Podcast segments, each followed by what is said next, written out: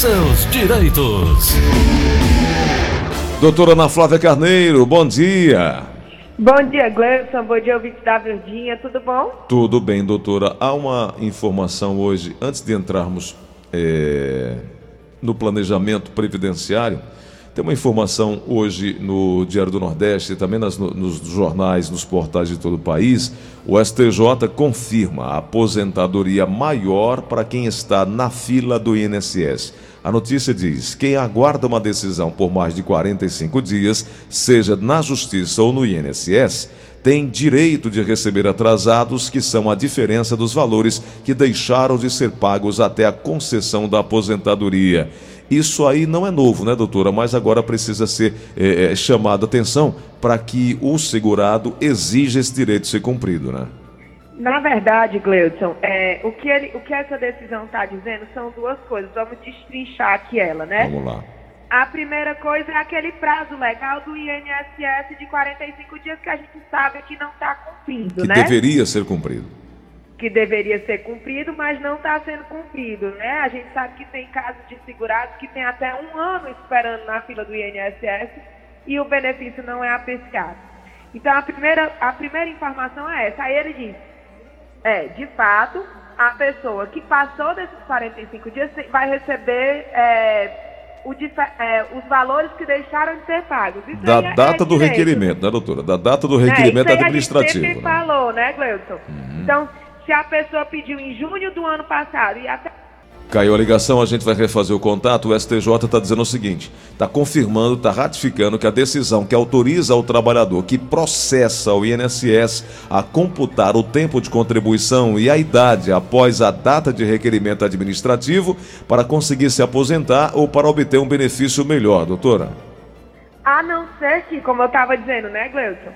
A não ser que a outra parte da matéria diz assim: é, a pessoa pediu em junho do ano passado. O INSS veio apreciar agora em novembro. Mas em junho do ano passado ela não tinha direito. Ela adquiriu o direito em fevereiro desse ano. Hum. Existe um mecanismo que se chama reafirmação da DE. O que é a DE? A DE é a data de entrada do requerimento. É a data que eu ligo para o INSS e digo, olha, eu quero esse benefício. A data que você então, fez eu... o pedido. Exatamente.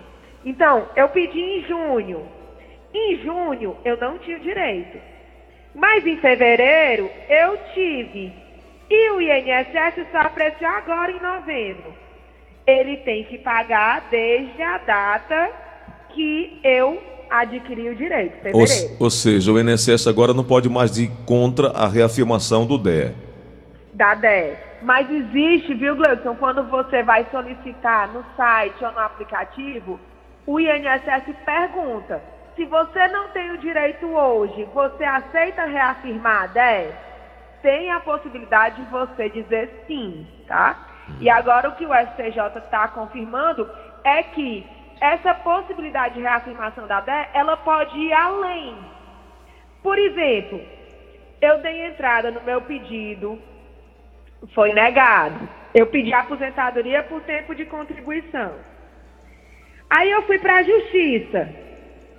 Na justiça, a ação também demorou um pouco. E durante o trâmite da ação, Gleuton, eu completei aquele requisito para 85,95, sim, a aposentadoria que soma a, o tempo de contribuição com, com a idade. idade. Sim. E ela é mais benéfica porque não tem o fator previdenciário, confere? Sim, sim, sim. sim. Então, o que essa decisão ainda inclui, essa do STJ, é que dentro, inclusive, do curso do processo, pode me ser concedido o benefício mais benéfico se eu atingir aqueles requisitos durante o trâmite. Entendi. Entendi. Eles, o, os segurados vão poder utilizar essa decisão para provar que preencheram os requisitos, né? Mesmo depois do requerimento administrativo. Certo, certo. Entendeu? Uhum. E aí ele vai poder fazer a melhor escolha. Aí ele vai poder fazer a melhor escolha. Lembrando que o pagamento dos atrasados vai depender da data da implementação dos requisitos. Uhum. Doutora, eh, em relação a esse acordo que também fala do, dos processos que não foram transitados julgado, ou seja, não é, é, sem o trânsito em julgado. Cabe ação, não cabe recurso. É, o, o, como é que os, os, tribunais, como é que a justiça vê esses processos? Eles continuam parados, eles continuam esperando é, é, é, é novos recursos? Como é que funciona agora? É porque, na verdade, Gleison, quando se pede a reafirmação da DEA, o que, que acontece? Era igual o processo da desaposentação. Ficavam os processos todos sobrestados. Não tinha julgamento. E aí agora, com essa decisão do STJ, tudo que estava sobrestado esperando julgamento acerca de reafirmação da DEA, vai ser aplicada essa decisão. Por quê? porque essa decisão transitou em julgado, essa decisão do STJ. Ela tinha sido começar a decidir em, em, em 2019, sendo que teve vários recursos, tá? E agora essa decisão transitou em julgado, então ela vai poder ser aplicada a todos os processos que estavam suspensos esperando essa decisão. Muito bem. Tá certo. Tá entendido. É... Agora, em relação aos aos atrasados, doutora, é, a partir desse momento agora o INSS não vai conseguir atualizar, cumprir o prazo de 45 dias. O que é que o, o, o, o aquele que está na fila precisa fazer? É só aguardar mesmo e saber que o direito depois que for julgado, depois que for decidido, ele vai ter a, a possibilidade de receber todo o retroativo, né? É, é, é Exato, é, é, é, é, um, é um alerta, é um alerta para os segurados que, por mais que o INSS esteja demorando, o segurado tem que ficar antenado que, quando dá concessão, tem que ser desde a data do pedido né? Porque ainda pode acontecer essa, essa irregularidade, né, Gleuton? Uhum. Digamos que a pessoa pediu desde junho do ano passado, o INSS pagou agora em novembro, mas pagou só um mês. Tá, entendi. Tem alguma coisa errada, é. né? Então o segurado tem que estar sempre antenado que a data do requerimento marca a data do início do pagamento dos atrasados, uma vez que ele já tenha preenchido todos os requisitos. Muito bom. Doutora, vamos falar sobre planejamento previdenciário, né? Esse Vai é... dar tempo, Gleison? Dá, doutora, pelo menos para começar aqui e a gente não furar com aquelas pessoas que estão aí esperando, né? Esperando, né? É... Então vamos lá. A gente começou a falar há duas quintas-feiras atrás sobre o planejamento previdenciário. Então, na primeira quinta, a gente falou que o primeiro passo era criar uma senha do meu INSS para ter acesso ao CNIS, que é o documento que é utilizado para contar o tempo de contribuição, né? Uhum. Semana passada a gente falou sobre a possibilidade de pagamento de lacunas, né? Períodos em atraso para complementar o tempo e conseguir uma aposentadoria. E hoje o tema que eu havia preparado para trazermos, Gleuton, é a possibilidade de utilizar o tempo rural para complementar o tempo urbano e assim fazer com que o segurado tem que se enquadrar ainda nas regras pré-reforma. Né? Então, já é entendimento pacificado que o segurado pode, caso tenha exercido antes, durante ou posteriormente algum tipo de atividade rural no campo, né? É, ele pode usar o tempo rural para juntar com o tempo urbano e aumentar o tempo de contribuição e, sendo o caso, complementar ou tempo de contribuição para aposentadoria por tempo de contribuição, ou tempo de contribuição para uma aposentadoria por idade. Sempre lembrando, Gleison, que quando junta tempo urbano com tempo rural, as regras que se aplicam são as regras da aposentadoria urbana. Tá certo? Pois bem, doutora, nesse, nesse ponto em que a senhora tocou, o que é que o segurado precisa estar atento? Ou quem pretende é, é, é, fazer entrar para ser segurado, precisa ficar atento? Ficar atento, Gleudson, porque a aposentadoria por tempo de contribuição da mulher pressupõe os 30 anos de contribuição, o do homem, 35 anos de contribuição, né? Então, às vezes, o segurado está faltando dois anos, às vezes está faltando seis meses. Digamos que morava no campo, trabalhou mesmo, mesmo na primeira adolescência, né, com 16, 17, 18 anos, trabalhou no campo, ele pode usar esse tempo de trabalho agrícola para aumentar o tempo de contribuição que ele tem de carteira assinada e assim atingir o, o tempo necessário para uma aposentadoria, para fazer uma aposentadoria antes do tempo que seria de todo pagamento, entendeu? Uhum. Ô doutora, é, nós já temos aí pelo menos um ano ou mais né, da reforma previdenciária. Já é possível verificar algumas mudanças é, que ocorreram e que podem, de uma certa forma, enrijecer ou, ou, ou complicar ou apertar mais os requisitos para os benefícios dos que estão querendo se aposentar? Na verdade, Gleudson, eu já tenho me deparado aqui no escritório com decisões erradas do INSS aplicando a reforma da Previdência, quando na verdade era para estar aplicando as regras de transição. Então, por exemplo, já chegou homem aqui no escritório com 15 anos de contribuição e 65 anos de idade, com benefício negado, alegando o INSS que necessitava de 20 anos de contribuição.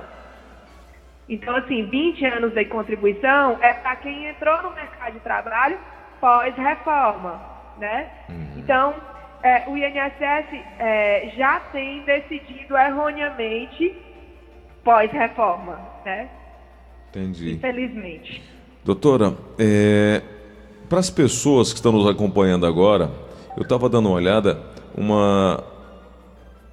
Aqui é. Da Sueli. Ela está me dizendo o seguinte: foi ingressado no sistema. O pedido dela foi ingressado no dia 12 de novembro do ano passado.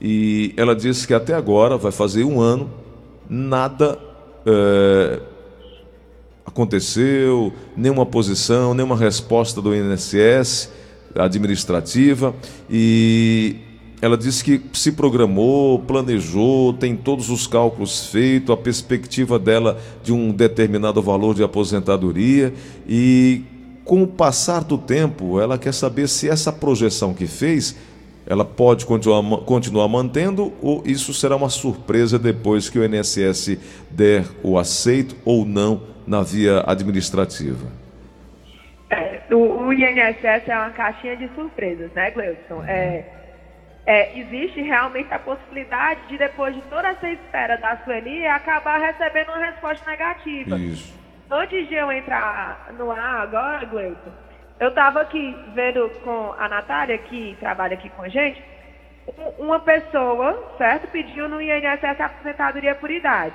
Essa pessoa tinha 16 anos de contribuição, mulher o INSS contou 13. Hum. E negou.